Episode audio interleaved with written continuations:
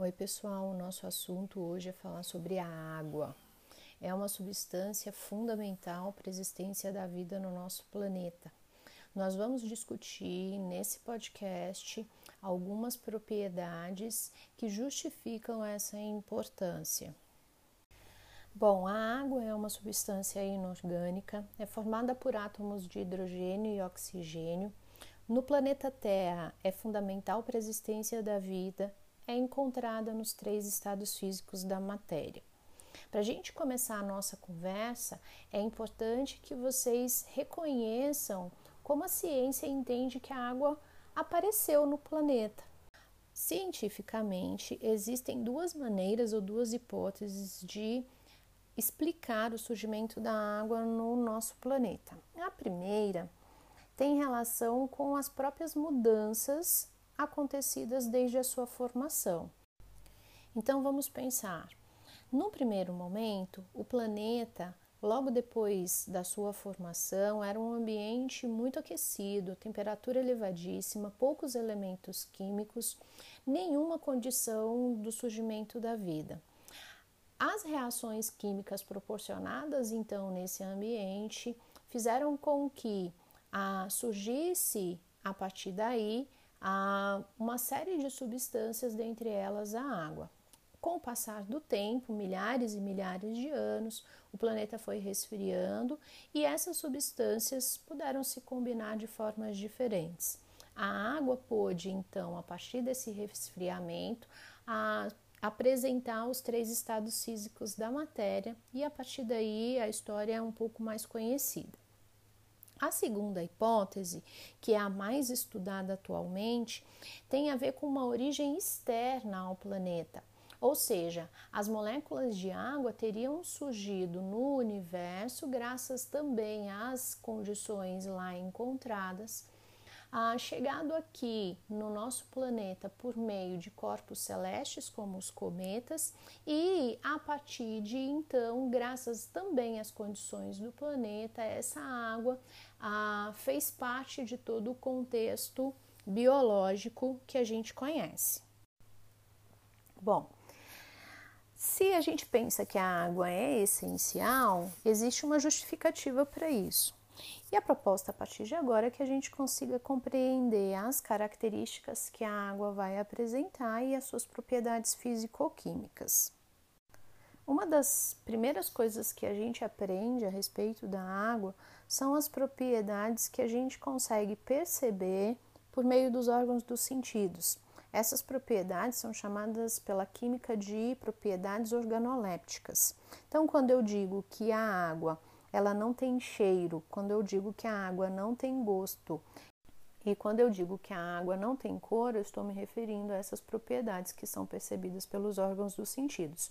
No entanto, vale lembrar que essas propriedades se referem apenas à água pura, ou seja, a água que não tem dissolvida nela nenhum outro tipo de substância, como os sais minerais. A água que nós consumimos é chamada de água potável e ela tem uma concentração de outras substâncias que fazem com que os, as reações químicas dentro do nosso corpo aconteçam.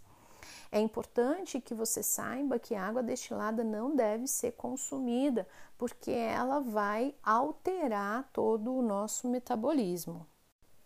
Eu queria chamar a sua atenção agora, já que a gente falou de água potável, para a distribuição da água no planeta. O volume de água, desde a sua formação até o presente momento, ele praticamente não variou. O que existe é uma variação na quantidade de água potável disponível para consumo. Então, a máxima ou a frase que você já pode ter escutado aí, ó, que a água no planeta vai acabar, ela precisa ser interpretada da maneira mais correta possível. Quando eu uso essa frase, eu estou me referindo à água que é possível ser consumida. Porque no contexto geral, o ciclo da água vai permitir que esse volume se mantenha praticamente constante ah, dentro, dentro das condições ambientais. Vale lembrar que nós, seres vivos, participamos de, desse ciclo da água. De que forma? Por meio da transpiração e da respiração. Esses processos metabólicos vão devolver para o ambiente vapor de água, ou seja, água no estado gasoso, que junto com as massas ah, de vapor de água que estão disponíveis na atmosfera vão formar as nuvens. De alguma forma, a diferença da temperatura ah, da atmosfera vai fazer com que essas, esse vapor se condense e possa cair na forma de chuva. É importante que você se lembre também que não são só os animais que vão respirar ou transpirar. As plantas também fazem esse mesmo processo. Então, é uma relação ecológica interessante a gente pensar que cada vez que a humanidade diminui a quantidade de plantas, de árvores, de floresta do planeta, a gente está interferindo nesse ciclo da água. Essa é uma das justificativas para a gente ter regimes mais espaços, né? ou seja, regimes de seca muito mais constantes do que em épocas atrás. Existem estudos que indicam que essas massas de ar, ou seja, essas massas de vapor de água que vão formar as nuvens, elas migram de um lugar para o outro. É o que nós chamamos dentro da ecologia de rios voadores. Então, existem alguns estudos, por exemplo, na floresta amazônica, que a diminuição da área de cobertura da floresta impacta diretamente no volume de chuvas das regiões brasileiras, como o Centro-Oeste, como nós aqui, e do Sudeste. Cada vez que a gente tem o desmatamento sendo acentuado, esse regime de chuvas vai ficando menor. Saindo um pouco então dessa questão ecológica, dessa visão mais ampla né, do ambiente, a gente vai falar um pouquinho agora das propriedades físico-químicas da água. Como eu falei lá no início, a água é uma substância inorgânica, ela é formada por átomos de hidrogênio e oxigênio, e graças a essa composição, ela vai apresentar propriedades que vão justificar toda a importância a, dela no nosso metabolismo. A primeira propriedade que eu gostaria que você tivesse conhecimento chama-se polaridade. A palavra polaridade vem de polos. E aí a gente vai pensar que polos são regiões. Essas regiões são regiões em que existem cargas elétricas. Bom, vamos pensar assim, olha. A molécula de água é formada por dois átomos de hidrogênio e um átomo de oxigênio. Para que esses átomos se unam, se aproximem para poder formar a molécula de água, é necessário então que as cargas elétricas dos átomos estejam próximas.